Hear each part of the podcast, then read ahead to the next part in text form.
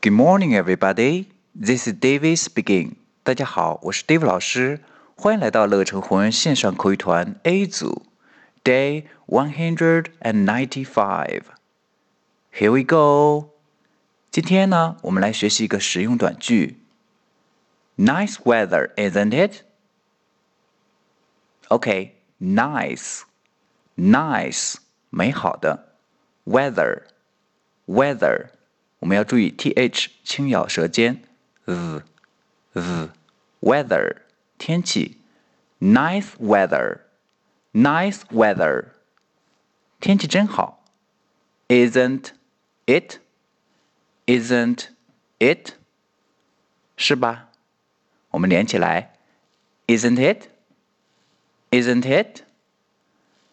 Nice weather, isn't it? 天气真好，是吧？我们完整来一遍。Nice weather, isn't it? That's all for today. See you next time.